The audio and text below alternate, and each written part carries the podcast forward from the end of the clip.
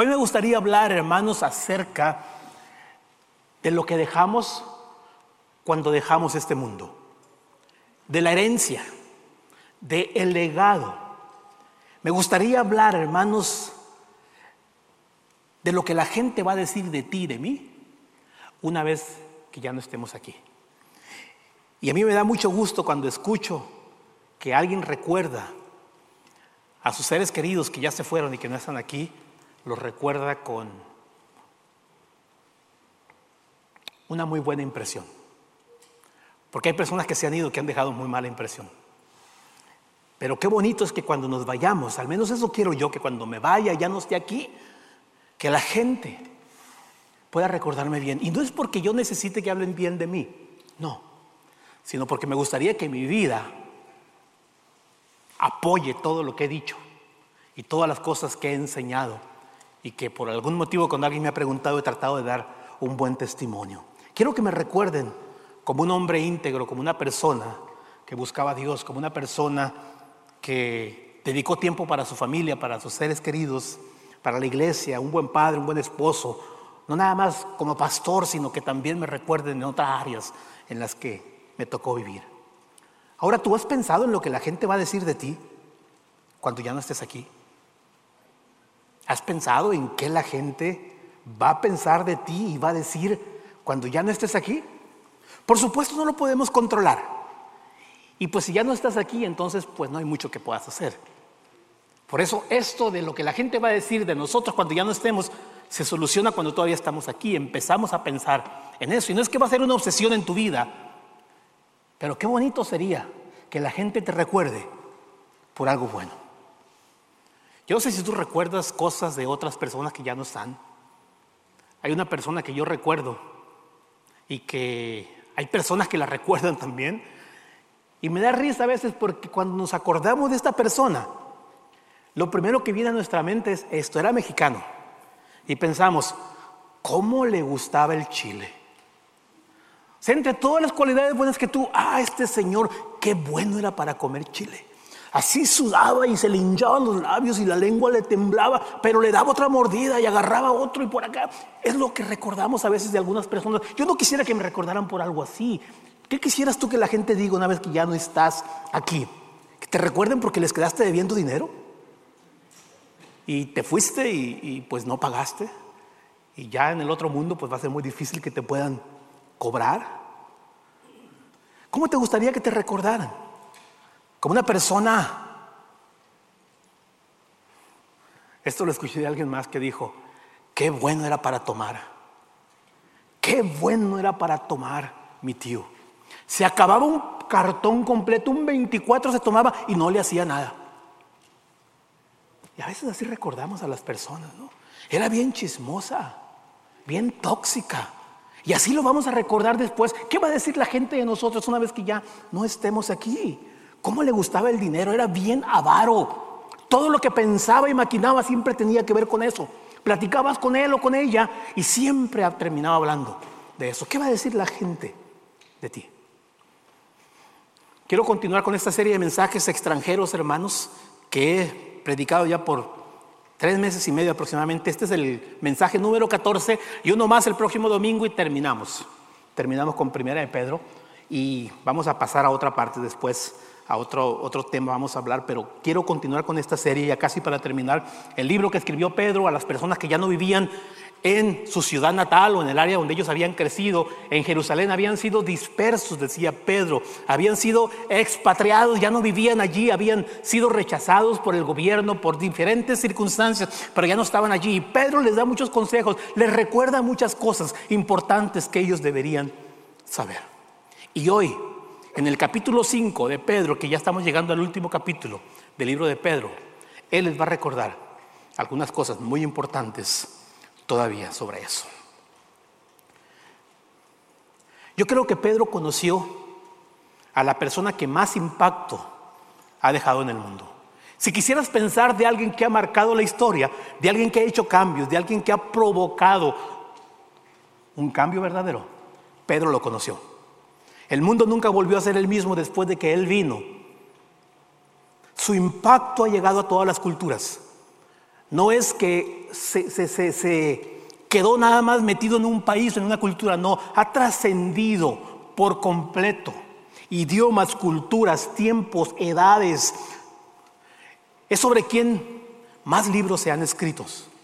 De hecho, el libro más vendido a través de la historia es el libro que nos cuenta la historia de él. Más canciones que de cualquier otro tema que tú puedas pensar se han escrito sobre él. Hay misioneros que han dejado su país, su profesión, su vida y han dedicado el resto de sus vidas en otros mundos, en otros mundos, en otros países, en otras culturas, predicando y enseñándoles a otros de Él. Hermanos, millones de personas han muerto por su causa. De hecho, un día como hoy, hay millones de personas alrededor del mundo, millones de personas alrededor del mundo que profesan y dicen que lo aman. Algunos a costa de su propia vida. Estoy hablando de Jesús. Estoy hablando de Jesús. Y yo les aseguro que si les preguntáramos a ustedes unas palabras acerca de Jesús, algunos de ustedes tendrían mucho que decir, porque Dios y Jesús han sido muy importantes en toda la vida. Y Pedro aprendió bien del mejor maestro. Yo creo que todos estamos aquí, hermanos, y creemos que Pedro es uno de los personajes más preferidos uno de los personajes bíblicos favoritos en la historia. Muchos nos identificamos con él. Pero Pedro, ahora que escribe este libro, ya han pasado muchas cosas. Pedro, ahora que escribe este pasaje, ya está más viejo. Ya es anciano prácticamente. Tiene más experiencia, es más sabio. Y puedo decir que es más sabio, hermanos, porque la sabiduría no se trata de cuánto sabes. La sabiduría es cuestión de aprender a aplicar lo que uno conoce. Y por lo general los años y la vejez y las canas te dan sabiduría. Es por eso que a los jóvenes les recordamos siempre, ¿no? La Biblia dice, respeta a los ancianos, respeta a la gente, a las personas que son mayores que tú, porque no es que son más inteligentes que tú, no es que saben más, han vivido más que tú, tienen más experiencia, han confrontado situaciones que tú no has vivido todavía y por eso podemos aprender de los mayores. Pedro está en esa situación. Ya han pasado 30 años desde que Jesucristo resucitó. Pedro está más viejo y empieza a escribir. Y en el capítulo 5 el apóstol Pedro nos va a dar algunos consejos muy importantes, muy importantes nos va a dar. Si de verdad queremos vivir una vida que deje huella, una vida que deje un legado, Pedro nos va a dar varios consejos. Quiero leer las primeras partes del capítulo 5 porque el apóstol Pedro nos da seis consejos muy importantes. No los quiero tratar hoy, los quiero dividir. Me encantaría poder tratar tres consejos nada más de los que nos da hoy y el próximo domingo, que es Día de las Madres, que creo que encaja muy bien el resto del capítulo. Me gustaría poder compartir algo que tiene que ver con el Día de las Madres. Hoy quiero hablar, hermano, este es el tema, una vida impactante. ¿Cómo vivir una vida impactante? ¿De qué manera, qué podemos hacer nosotros para dejar esa, esa huella que va a marcar y que la gente hable de nosotros, no nada más por el defecto físico o por lo que más te gustaba comer, que la gente de verdad quede impactada con la manera como tú has vivido, que te recuerden por algo más. Tal vez viste la película Coco muy famosa de hace algunos años, donde se nos cuenta la historia se nos dice que a nuestros seres queridos hay una historia que cuentan ahí de que si no los recuerdas se van a desaparecer por completo y no tiene nada que ver con eso. Esa es una historia ficticia por completo. La Biblia no enseña nada de eso. Esto tiene que ver no con lo que pasa después de la muerte, esto tiene que ver con lo que hacemos aquí y de qué manera los que quieren, los que se quedan después de nosotros, los que vienen después, me van a recordar y te van a recordar a ti. Y nada más déjenme hacer un pequeño anuncio también, hermanos. Hoy es domingo 2 de mayo. Domingo 2 de mayo. Y hace rato que estábamos hablando y platicando los líderes, preparándonos para el servicio, todos los que íbamos a servir hoy, les recordaba, hermanos, fue un 3 de mayo, un domingo 3 de mayo, hace seis años que comenzamos esta iglesia, el Duque de estar en español. Hoy, mañana, se cumplirían seis años. Así que el próximo domingo, hermanos, queremos celebrar, vamos a tener algo pequeño para celebrar y los invitamos a ustedes para que puedan con todo gusto recordar lo que Dios ha hecho. Era de estar en español, pero ahora a partir del año pasado, bueno, cambiamos el nombre y somos Definition en español. Y yo les agradezco a todos ustedes que han sido parte, los que llegaron durante esta transición, los que estuvieron en la transición y antes y han seguido fieles y han estado aquí. Es un momento, la próxima semana, de poderle dar gracias a Dios por todo lo que Él ha hecho. Así dice el apóstol Pedro en Primera de Pedro capítulo 5, verso 1. Y ahora, una palabra para ustedes los ancianos en las iglesias. No está hablando de los viejitos, así que los canosos, los de pelo blanco no se sientan aludidos, no está hablando de edad. La palabra anciano en este momento no se refiere a edad. Muchas veces en la Biblia tiene que ver con una persona ya mayor, pero en este momento no. Anciano se refiere a las personas que estamos apoyando y sirviendo y que amamos al Señor. Líderes también. Algunos lo aplican para los pastores o para los misioneros, los obispos pero aplica para todos estas cosas que vamos a decir. También soy un anciano y testigo de los sufrimientos de Cristo. Y yo también voy a participar de su gloria cuando Él sea revelado a todo el mundo como anciano, igual que ustedes.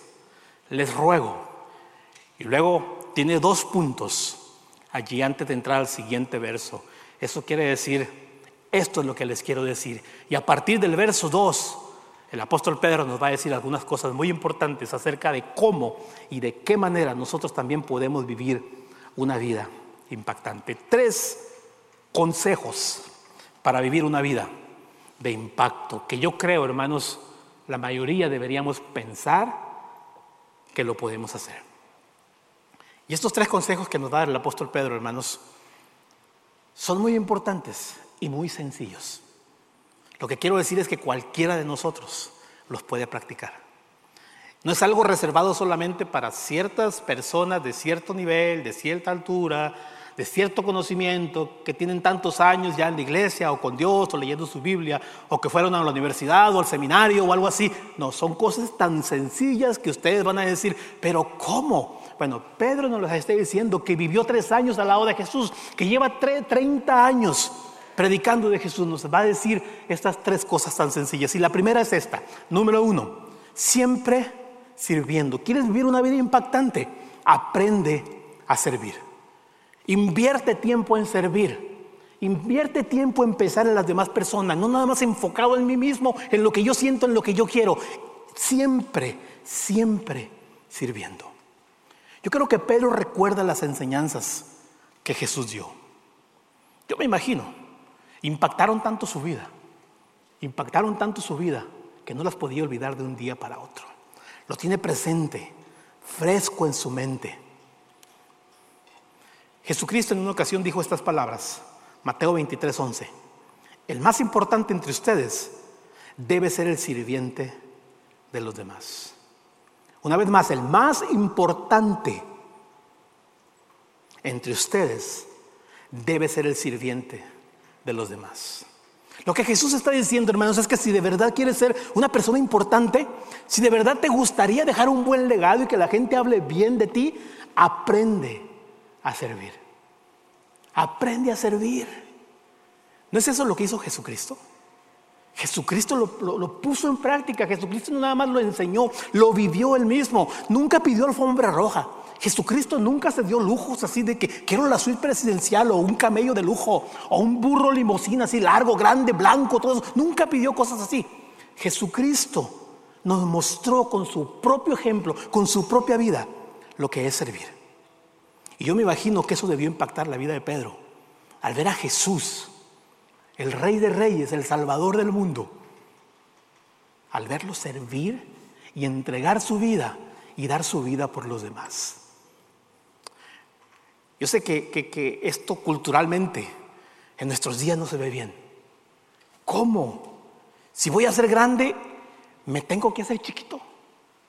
Si voy a ser el más importante, tengo que ser la persona que sirve, la persona que barre, la persona que junta la basura, lo tengo que hacer. Porque culturalmente no lo vemos así, ¿no? Culturalmente no. De hecho, muchos de nosotros pensamos que a veces las personas que tienen empleos así son menos.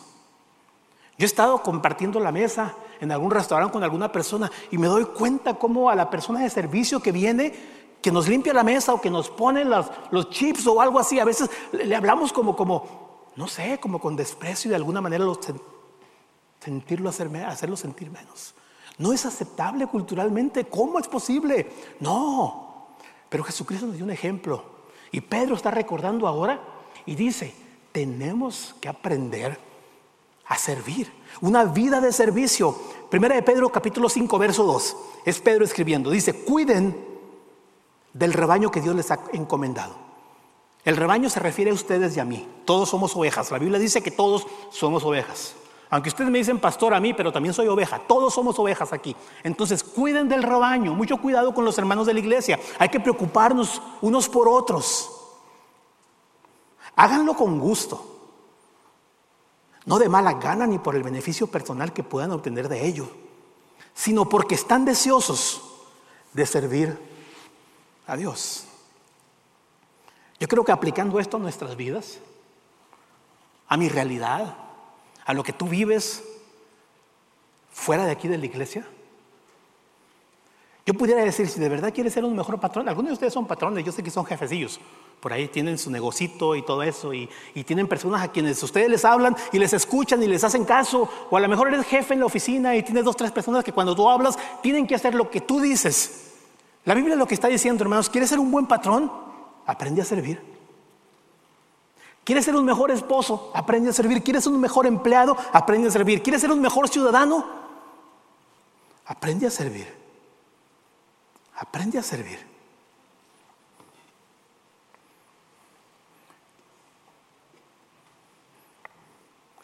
Pero mucho cuidado, porque cuando servimos, no se trata nada más de servir por servir, dice Pedro, ¿no?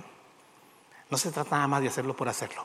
Mucha de la gente que estaba leyendo esta carta que escribió Pedro, que era una carta, no era una Biblia como la que teníamos, en rollos se escribían. Y por lo general estas cartas se abrían dentro de una reunión como esta, cuando se reunía la asamblea de ellos grupos, se, leían las cartas en voz alta para que todos la escucharan porque no se la daban a todo el mundo, porque muchos de los que estaban allí en esas iglesias, en esos grupos, eran analfabetas. Más de la mitad de la gente en el Nuevo Testamento eran analfabetas, no sabían leer ni escribir. Entonces tenían que escuchar, tenían que escuchar lo que se les decía. Y aparte de eso, muchos de los que estaban allí eran creados, eran sirvientes. Prácticamente su trabajo era servir. Y viene Pedro y les dice otra vez, hay que servir. Muchos de ellos nada más eran sirvientes, eran esclavos, eran siervos. Y Pedro viene y les dice, si vas a ser una persona de impacto, tienes que servir. Y muchos de ellos decían, pero ya sirvo todo el tiempo. No se trata nada más de decir que ya lo hago. Tienes que hacerlo bien. Y tienes que escuchar bien lo que dice la Biblia y como Pedro nos dice a nosotros también que debemos servir. Nos da tres ideas en este versículo que acabamos de leer, Pedro. Dice que no lo debemos hacer por obligación. No lo hagas por obligación. Hay una gran diferencia en hacer las cosas por obligación porque tengo que hacerlo o hacerlo porque me nace, porque lo deseo. Hay un dicho por ahí que dicen, hermanos, a fuerzas ni los calcetines entran bien. Y yo siento, hermanos, que muchas veces sabemos de muchos que tal vez servimos porque tengo que hacerlo. Hace rato que estaba platicando con los hermanos que iban a servir, les decía que constantemente escucho aquí en la iglesia personas que dicen, es que me tocó, me tocó servir. O nos ponemos aquí, es que el pastor me pidió que lo hiciera. No lo hagas porque te tocó, porque el pastor te pidió que lo hiciera. Yo quisiera que lo hicieras de corazón. Porque no lo haces para darme gusto a mí ni a nadie de los demás que estamos aquí. Lo debemos hacer con gusto porque es para Dios. Y obviamente si lo hacemos para Dios, va a caer bien con todos los demás. Pero el apóstol Pedro dice, si vamos a servir, vamos a hacerlo de buena gana, no por obligación. ¿Has ido a la tienda alguna vez? ¿Y te ha tocado uno de esos que trabajan en la tienda que parece que no les pagan porque tiene una cara? Así que, que parece que les estás pidiendo un favor. Y uno dice, pero, pero tú trabajas aquí, ¿no? No se lo decimos, bueno, bueno, yo no se lo digo, a lo mejor tú sí. Yo soy de los que se queda callado muchas veces, pero yo en mi mente pienso, te están pagando, te están pagando. ¿Por qué? Y a lo mejor en la iglesia muchas veces pudiéramos sentir algo similar. En el versículo 2 Pedro dice, háganlo con gusto, no de mala gana. Vas a servir, hazlo con gusto, no de mala gana. Si de verdad quieres que tu servicio cuente y esperas que tu servicio cuente, necesitamos hacerlo con gusto, de buena gana. De verdad lo quiero hacer. No me tocó, lo quiero hacer. Espero, ansío el día de poder servir, de poder mostrarle a los demás que amo tanto a mi Señor que estoy dispuesto a hacer cosas que nadie más quería hacer. ¿Te imaginas a Cristóbal Colón allá por los 1400 que la reina Isabel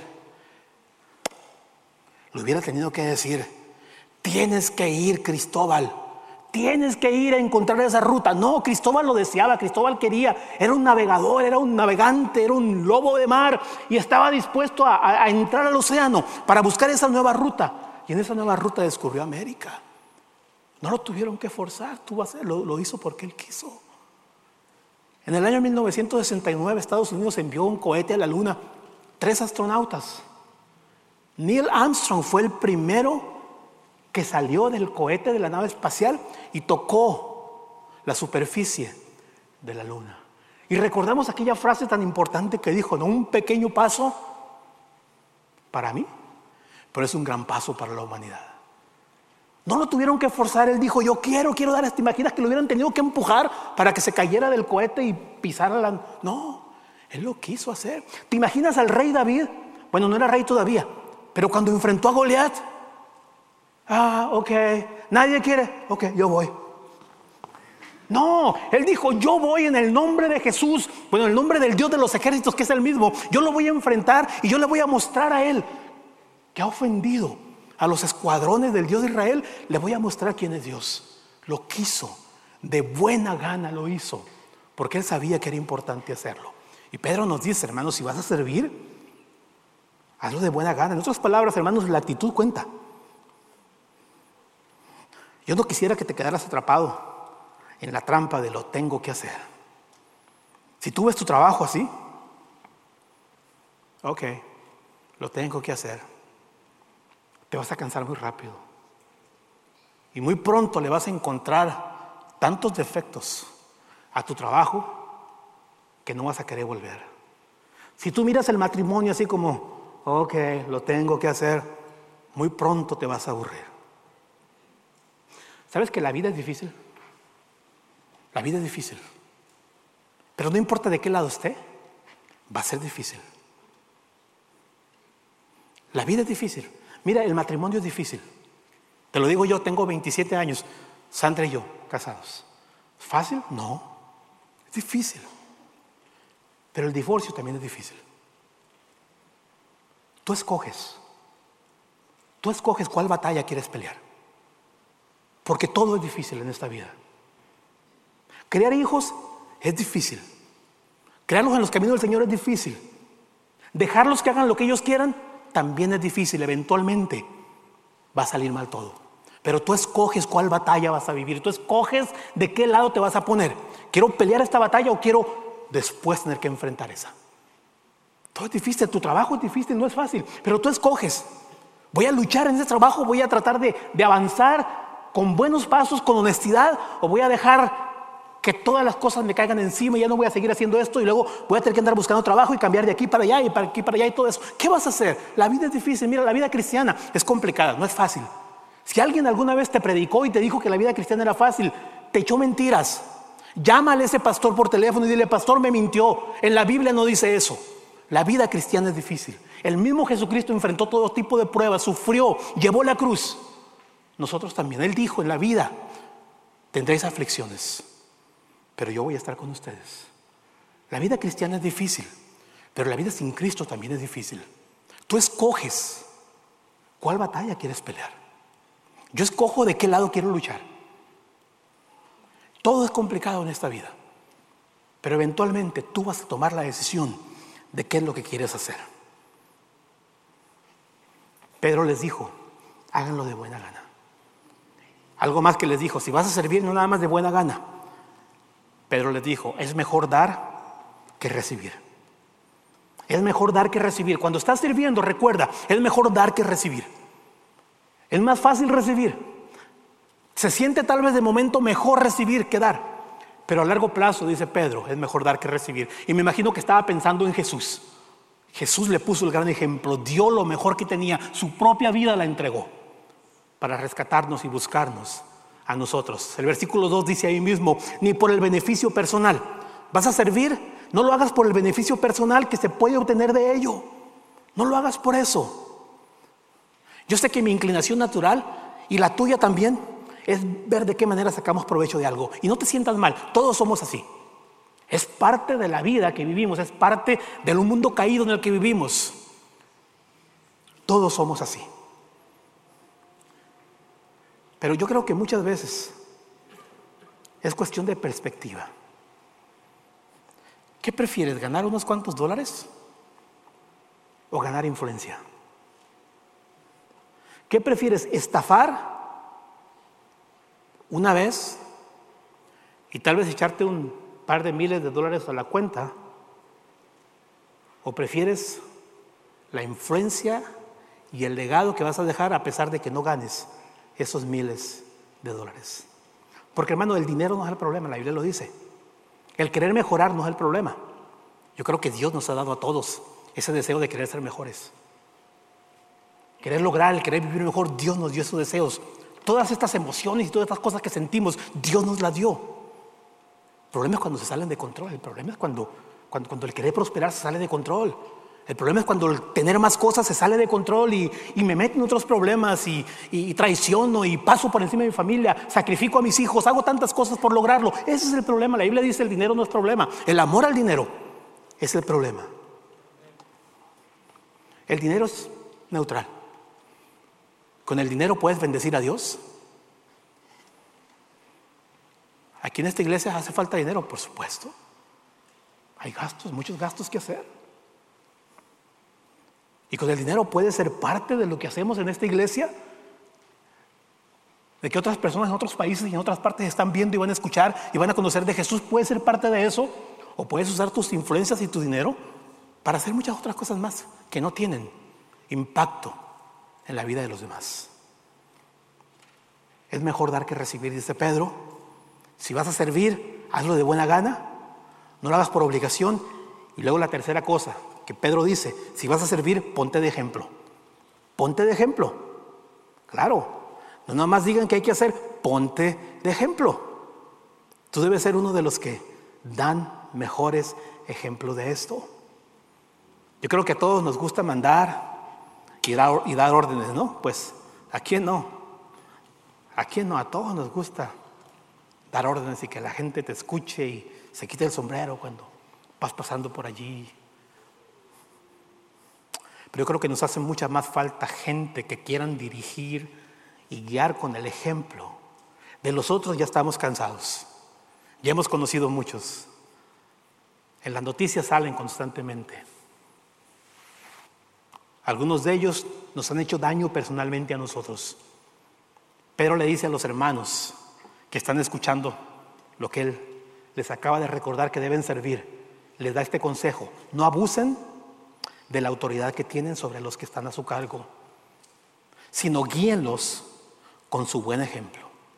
Guíalos con tu buen ejemplo, dirige con tu ejemplo, no con tus palabras, no con tu mal carácter, no, con tu ejemplo. Y esta es la gran diferencia entre un jefe y un líder.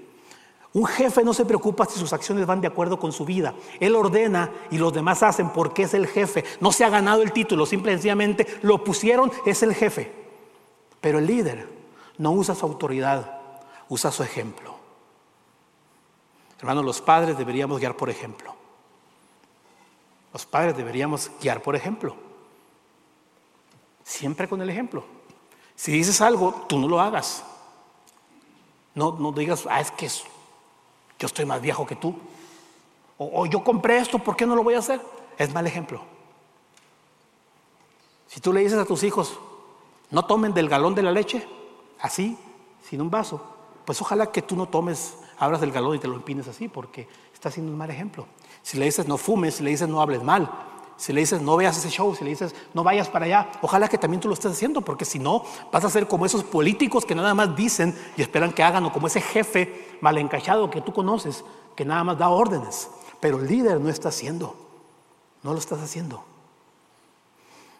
Hermanos, es mejor comenzar desde que son jóvenes con nuestros hijos, a darles ejemplo. Porque hermanos, si ya empezamos cuando ya están mayores de edad, pues es muy difícil, ¿no? Te van a ver, pero pues sí, gracias papá, pero ya me diste un mal ejemplo por tantos años. Y no es que no hay nada que hacer, pero puede ser un poco tarde, puede ser un poco tarde. La Biblia nos dice que debemos empezar cuando están jóvenes y cuando están niños. Y yo y quiero hacer una promoción, ya que estoy en esto, ¿no? de los muchachos jóvenes. Queremos tener un campamento con ellos, un día nada más, un día de campo, y lo vamos a hacer en un campamento de aquí de la ciudad que se llama Camp Weaver. Tal vez algunos de sus hijos han ido en alguna ocasión ahí, este campamento es muy popular aquí, las escuelas lo acostumbran a usar mucho y muchos campamentos hacen ahí. Queremos hacer un campamento de un día en el que van a poder hacer ejercicio, van a aprender cosas, van a tener un devocional, se les va a dar la comida. De hecho, si tienen, quieren, quieren saber más, si algunos de esos muchachos no se han registrado, no se han inscrito todavía, hermanos, ahorita al final del servicio hay una mesa ahí en la pura salida, van a estar algunos de los jóvenes ahí invitándolos, dando información, cualquier cosa que ustedes necesiten hacer, ahí va a haber alguien que les va a ayudar para que ustedes sepan de qué se trata. Pedro le dijo a la gente. ¿Quieres vivir una vida de impacto? Sirve. Sirve, siempre sirviendo. Esta es la segunda cosa que Pedro nos recuerda. Si queremos vivir una vida de impacto, nada más el servicio es importante. Hay que aprender a vivir con humildad. Vive con humildad. Y esta es otra de esas virtudes que nos hace mucha falta en estos días. Mucha falta nos hace la humildad. El versículo 5, 1 Pedro 5, 5. Y todos vístanse con humildad en su trato los unos con los otros. Vístanse con humildad en su trato los unos con los otros. Luego vean esta parte, hermanos. Porque Dios se opone a los orgullosos, pero da gracia a los humildes. Dios se opone a los orgullosos, pero da gracia a los humildes. Y yo lo veo, hermanos, como si hubiera dos equipos dos bandos, dos lados, nada más. No hay punto medio, no hay neutral en esta parte. Dos lados a donde me puedo hacer, los orgullosos y los humildes. Los orgullosos y los humildes. Y cada uno de nosotros sabe de qué lado se encuentra. Tú lo sabes. Nos podemos equivocar. Podemos pensar que la persona más calladita, que casi nunca habla y no dice nada, ah, es que es bien humilde. No siempre. O cuando es pobre, no, es que yo vengo de una casa muy humilde. No tiene nada que ver la humildad con los límites y con la pobreza. La humildad es algo del corazón. Es una actitud que Dios quiere que tengamos y aprendamos. Tú sabes de qué lado estás. ¿Estás del lado de los orgullosos? O del lado de los humildes. Y esto es muy importante entenderlo, hermanos. Porque los humildes cuentan con la bendición de Dios. Dice la Biblia que Dios da gracia a los humildes. Por el otro lado, los orgullosos no cuentan con la bendición de Dios. Es más, de hecho, dice Pedro, que están en contra de Dios, que Dios está en contra de ellos. Dios se opone a los orgullosos. Si tú estás en el equipo de los orgullosos, si por algún motivo tú sabes que caes ahí, mucho cuidado, porque estás viviendo cada día de tu vida en contra de lo que Dios quiere para ti. Por eso una vida de orgullo es muy complicada. Por eso Pedro nos dice, si de verdad quieres dejar un buen impacto, ¿de qué equipo vas a jugar? ¿De qué lado te haces? ¿De los orgullosos o de los humildes? Hermanos, ser humilde es un reconocimiento constante de Dios en mi vida. Ser humilde no tiene que ver con bajar la cabeza. Ser humilde no tiene que ver con nunca expresar tus opiniones. Ser humilde no quiere decir que voy a ser el tapete, la alfombra por la que la gente va a caminar y pasar siempre por arriba de mí y nunca voy a decir nada. No, hermanos. No. El gran ejemplo de humildad es Jesús. Y Jesucristo no siempre dejó que pasaran por él. Hubo momentos en los que se quedó callado, porque era más importante en esos momentos el reino de Dios que la respuesta que él tenía que dar. Pero muchas veces cuando tenía que hacer valer sus derechos, los tuvo que hacer. Muchas veces Jesús tuvo que tomar decisiones. ¿Por qué? Porque era humilde. Y porque su vida estaba reflejando la humildad y nos daba un gran ejemplo. Hermano, ser humilde es un reconocimiento que hago de Dios constantemente en mi vida. Te necesito, Señor. Gracias por todo lo que me das. Todo lo que tengo viene de ti, Señor. Mientras por el otro lado el orgulloso, él va a pensar y creer que todo lo que tiene y ha logrado es por su propia fuerza o por la buena suerte, ¿no? Porque me fue bien. Y, este, y bueno, y todo se juntó para que todas las cosas salieran bien. El orgulloso va a pensar así. Y por si estabas un poco inseguro de humillarte, aquí la Biblia nos da una muy buena razón, porque el orgullo se enfoca en lo que yo quiero, mientras que la humildad se enfoca en la gloria de Dios. Mira lo que dice el versículo 6 después. Así que humíllense ante el gran poder de Dios, humíllense ante el gran poder de Dios y a su debido tiempo Él los levantará con honor. A su debido tiempo, o sea, no cuando yo quiero, no en mi tiempo, no de acuerdo a mis planes, a su debido tiempo Dios nos va a levantar con honor. Y aquí es donde muchos hermanos tiramos la toalla, cuando se trata del orgullo, cuando se trata de la humildad. Aquí es donde muchos tiramos la toalla. Señor, ya llevo dos semanas humillado. ¿Dónde están los reflectores? ¿Dónde está el aplauso de los demás? Señor, ya llevo dos semanas. ¿Qué pasa? Dijiste que me ibas a dar exaltación. Y no he visto nada todavía. ¿Dónde está mi exaltación? ¿Dónde está la alfombra roja? Muchos hermanos a veces nos acercamos a Dios y después de un tiempecito nos damos por vencidos y decimos, ya lo intenté. Yo estuve en la iglesia por dos, tres meses y no me funcionó, por eso volví a las mismas cosas de siempre. O ya intenté, me acerqué a Dios y Dios nunca hizo nada. En cuestión de tres semanas me tuve que ir a buscar otras cosas porque no me estaba yendo nada bien. No sé cuántos de ustedes han volado en algún avión alguna vez, pero para poder llegar de la distancia A a distancia B, el avión tiene que despegar, tiene que subir alto. 35 mil pies, 37 mil pies de altura y va a llegar más rápido. Muchos de nosotros pensamos que la vida cristiana es así. En un momento así, cuando necesito salir de esto, me subo al avión de la vida cristiana de Jesús. Y una vez que el avión sube, y una vez que ya siento que todo está arreglado, me quiero bajar. Porque hay calma, hay paz. ¿Te imaginas ir a 37 mil pies de altura en ese avión y que tú digas, pues mira ya, todo está bien, ya vamos bien. Y abres la puerta. No sé si se puede abrir la puerta para empezar, pero pensando que se pudiera abrir la puerta y brincaras yo te aseguro que te caes. Y te aseguro que derechito vendrías al piso. Y eso pasa muchas veces. El orgullo nos hace dar eso. Ya siento que todo está bien y a medio vuelo me salgo. Y a veces por eso vuelvo a caer donde mismo. Hermanos, Pedro había aprendido del orgullo, ¿sabes? Pedro había aprendido su lección del orgullo. La semana pasada hablábamos de Pedro de los problemas que tuvo, de las cosas que sucedieron en su vida. Jesús le dijo a Pedro, me vas a negar. Pedro, me vas a negar. ¿Y qué dijo Pedro? Nunca, Señor, te voy a negar. Jamás te voy a negar. Y Jesús le dijo, sí me vas a negar, Pedro. Y Pedro le respondió, aunque me toque morir por ti, Señor, voy a morir por ti. Era su orgullo hablando. Era su orgullo hablando. Esta semana platicaba con un hermano que fue misionero, no la semana pasada, que fue misionero con los musulmanes. Y él me hacía esta pregunta.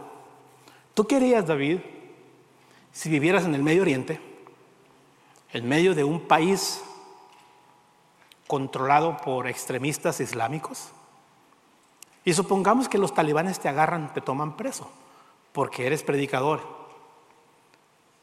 Y te ponen en esa silla te ponen esa capucha en la cabeza, hoy no puedes ver, te dejan por tres días sin tomar agua, sin comer nada.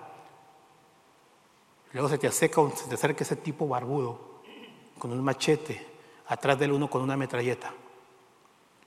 Y te pregunta, ¿eres cristiano?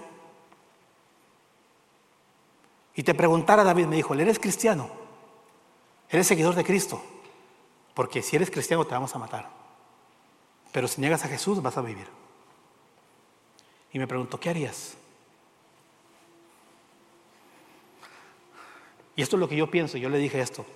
Ahorita, aquí en mi oficina, tomándome un café, platicando contigo, con aire acondicionado y todo eso, aquí en este momento yo digo que diría si soy cristiano. Pero ya estando allá, ¿quién sabe? No lo sé. No lo sé. De hecho, pienso que es muy seguro que diría que no. Yo sé que algunos de ustedes han escuchado esa historia de que estaba en una iglesia y llegó uno con una metralleta y le dijo, el que se quiera morir por Cristo, quédese aquí, y el que no quiera morir, se salga, y se fueron todos. Y muchos decimos, yo me identifico con el que se quedó y iba a morir por Cristo. Y yo digo, ¿de veras? ¿En serio? O sea, ¿no te das tiempo para ir a un grupo café? ¿No le pides una hora a tu patrón del trabajo? ¿Y me dices que estás dispuesto a morir por Cristo? Hermanos, cuidado porque el orgullo nos puede hacer creer que mi nivel espiritual está por acá. Cuando de verdad no he llegado a ese punto. Pedro lo dijo, Señor, si es posible, voy a dar mi vida por ti. ¿Y qué hizo cuando escuchó la primera vez que la mujer vino? Yo lo negó. No una vez, dos veces, tres veces lo negó. Ahora Pedro había escuchado a Jesús hablar sobre el orgullo. Mateo 23, 12. Pero aquellos que se exaltan a sí mismos serán humillados. Pedro escuchó esto. Y los que se humillan a sí mismos serán exaltados. Lo que, Pedro nos está diciendo, hermano, si quieres vivir una vida de impacto, tienes que aprender a ser humilde. Y no es algo que se logra de un día para otro. No es un switch que se enciende y se apaga.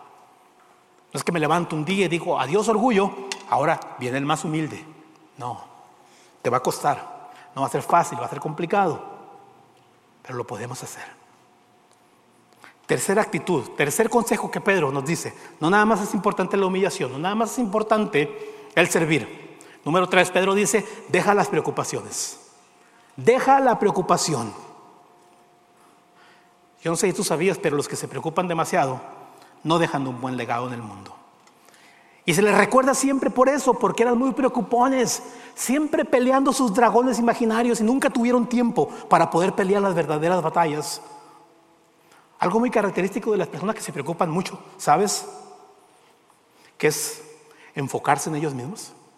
Una persona que se preocupa mucho se enfoca mucho en sí mismo. Mis problemas, mis situaciones, mis crisis mi esto, mi, mi, mi. Y lo que yo me he dado cuenta, hermanos, es que entre más te enfocas en ti mismo, más difícil es que puedas pensar en los demás, más difícil es que puedas pensar en la posibilidad de servir, de ayudar, más difícil es que puedas pensar en Dios. Pedro dijo en esta carta que escribió del versículo 7 de Primera de Pedro, pongan todas sus preocupaciones y ansiedades en las manos de Dios, porque Él cuida de ustedes. Pongan todas sus preocupaciones y ansiedades en Dios. Me gusta la versión Reina Valera. La versión Reina Valera dice en 1 Pedro 5:7, echando toda vuestra ansiedad sobre Él, porque Él tiene cuidado de vosotros. ¿Por qué? Se preguntaba la gente. ¿Por qué puedo sobreponerme a las preocupaciones. Y Pedro les dice, porque Él tiene cuidado de ti, porque Dios se preocupa de ti, porque Dios se interesa auténticamente en tu vida. Hermano, yo creo que muchos hemos aprendido un truco en las preocupaciones. Hemos aprendido un, sí, una costumbre cuando se trata de nuestras ansiedades, nuestros problemas y nuestras crisis. Voy a invitar al hermano Roberto, si por favor me ayuda, él me va a ayudar a hacer algo aquí que quiero mostrarles en este día. Porque refleja muy bien la manera como yo he luchado muchas veces con mis preocupaciones, mis ansiedades y cómo me ha costado hacerlo. Aquí tengo una caña de pescar. Tal vez uno de ustedes la han visto, la han usado. Se han dado cuenta, ¿verdad? Cuando los pescadores van y, le jalan y no sé si te lo ponen por aquí, no sé si en el ombligo. Si usted es un pescador, alguno de ustedes, no sé si está en el ombligo o la hebilla del cinto, pero se la ponen por aquí así y es como que le, da, y, y le están jalando porque el pez está grandote. Yo a veces me veo así. Me veo así. Esta es mi preocupación. Aquí tengo mis ansiedades, mis cargas, mi estrés. Y ya escuché que Dios dice que se las entregue a Él. Vamos a pensar que el hermano Roberto es Jesús. Le entrego mis preocupaciones, echad todas sus ansiedades sobre mí.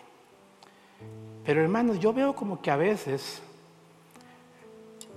no se las entrego del todo, sino que mantengo cierta conexión. Me deshice de ellas, pero ahí están, ¿no? Y ahí están mis preocupaciones. Pero en ciertos momentos del día, tal vez en la noche, o veo una película o me viene un mal pensamiento, quiero luchar con Jesús y quiero quitarle mi preocupación. Y ya se la di, ¿no? Y aquí estoy, ¿no? Y, Jesús no me la quiere dar y Jesús quiere mantener mis preocupaciones porque Él dijo, déjamelas a mí, dámelas a mí, pero yo estoy luchando y así con mi caña de pescar y a veces la pierdo y a veces suelto un poquito el hilo otra vez y se va un poquito más para allá y se van así y pierdo y luego vuelvo a jalarlo y le vuelvo a dar vueltas y digo, no Señor, es mi preocupación, es mi problema, dámelo, dámelo y ahí estoy y nunca le puedo dar por completo mis preocupaciones a Dios y ahí estoy. A medias se las entregué. A medias le he entregado y ahí sigo luchando, Señor. Señor, quiero mi preocupación de regreso. Dámela otra vez. Dámela otra vez.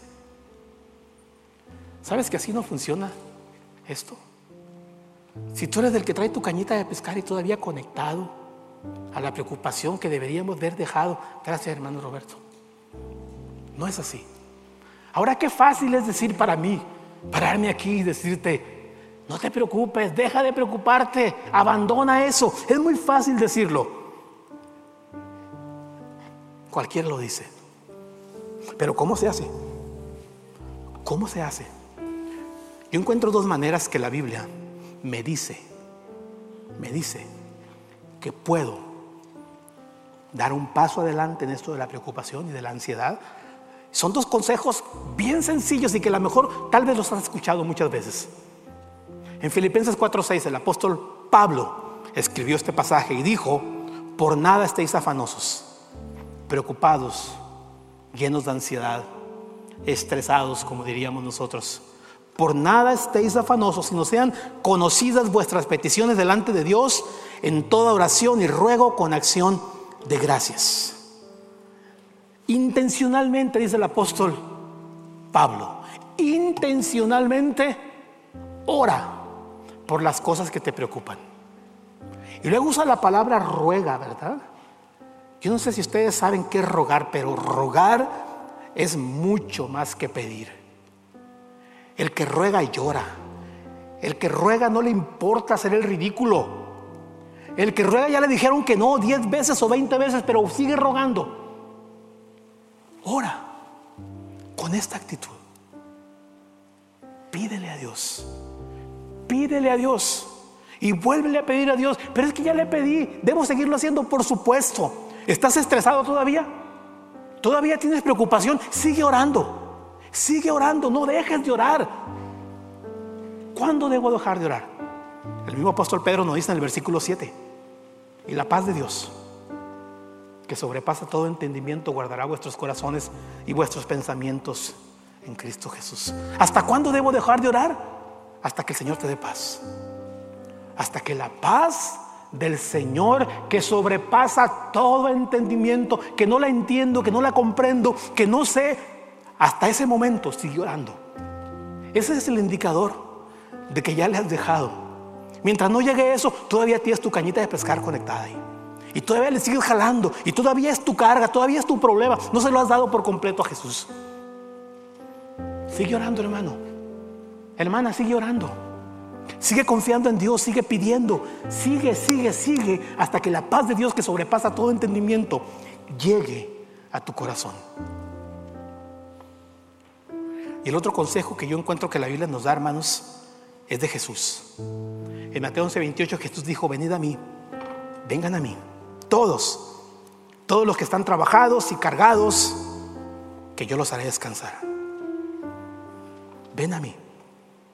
Esas cargas que tienes, esas cargas que traes, dámelas, dámelas, porque yo te voy a dar descanso.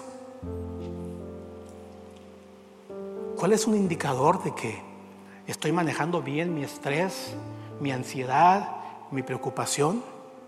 Que Dios me da paz y descanso. No quiere decir que ya no hago nada al respecto, no quiere decir que, que, ya me convierto en un ser pasivo, que no se mueve, que no hace nada. No, esto es algo continuo.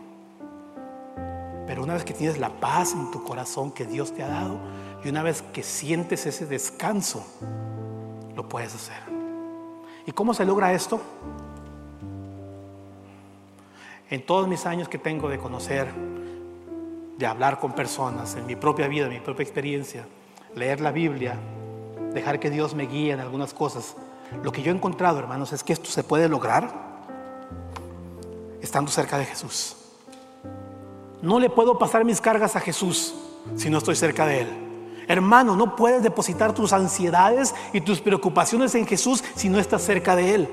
No las puedo enviar por correo. No le puedo tomar una foto y enviárselas por correo electrónico. No puedo. Tengo que estar cerca de Jesús. La única manera de descansar en Jesús, la única manera de que la paz venga es estando cerca de Jesús. O como lo diría yo en esta iglesia, tener una relación personal, íntima con Dios. Esa es la manera de hacerlo. ¿Cómo sé que tengo una relación íntima con Dios? Tengo paz. Hay paz en mi corazón.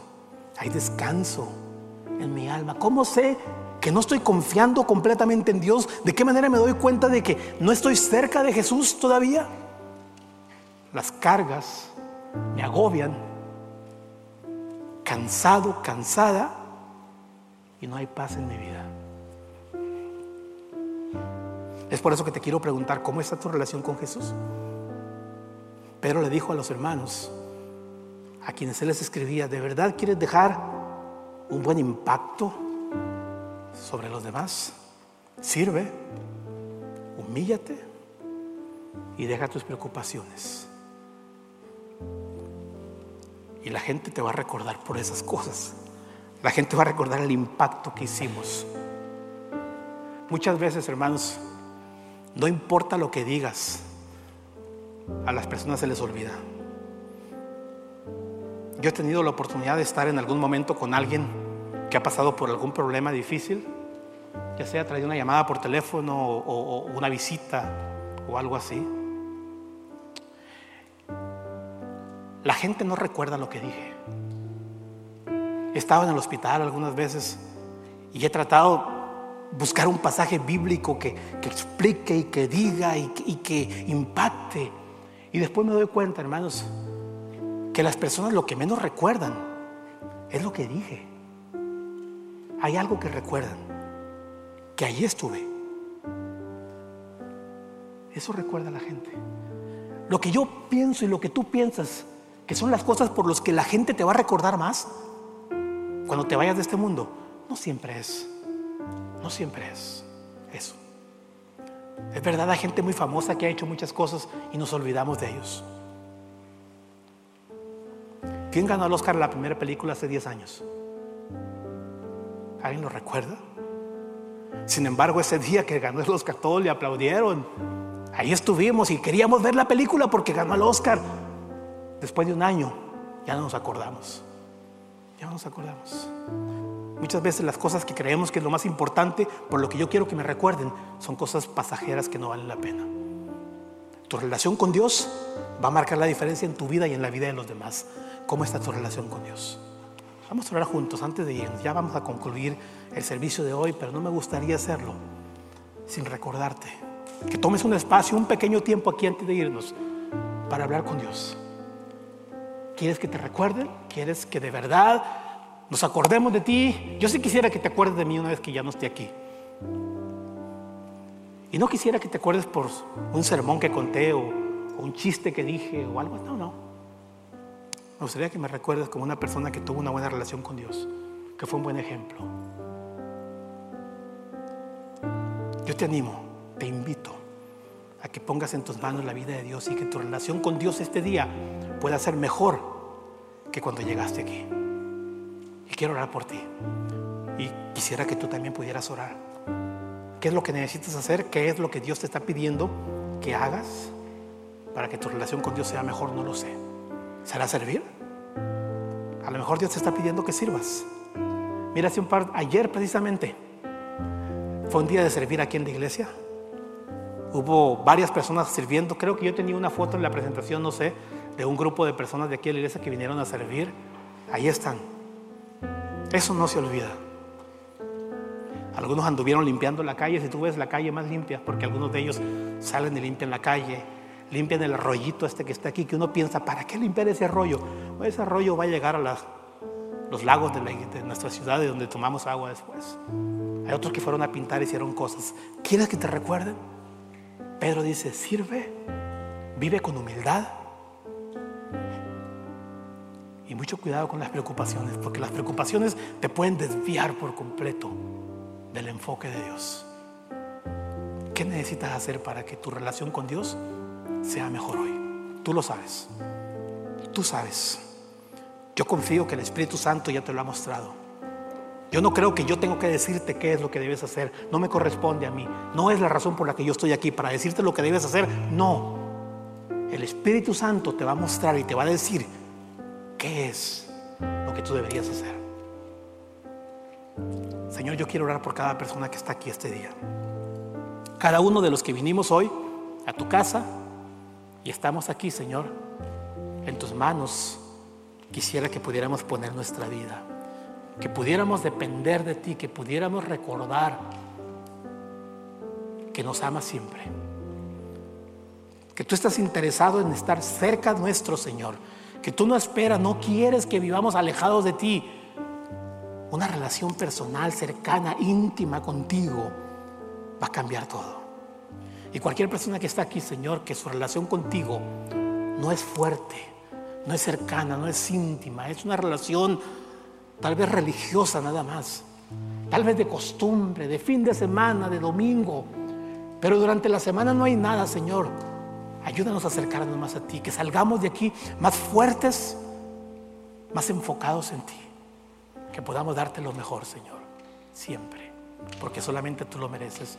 Y si hay alguien aquí en este momento que necesita, Señor, de una manera especial algo de parte tuya, Señor, tú concedes su oración y su petición Tú que nos amas, Señor, que moriste por nosotros, que diste tu vida para que nosotros tengamos paz, que nos ofreces descanso de nuestros problemas si tan solo nos acercamos a ti. Que esto pueda suceder, Señor. Que salgamos de aquí diferentes, transformados, cambiados, que nuestra vida sea distinta. Para honra y gloria tuya, Señor. Recibe la honra, el honor, todo, porque tú eres el único digno de ser adorado siempre, en todas partes aquí, Señor, en otros países, en nuestras vidas, fuera de la iglesia, siempre la honra y el honor para ti. Gracias, Padre, en el nombre de Cristo Jesús, nuestro Salvador. Amén.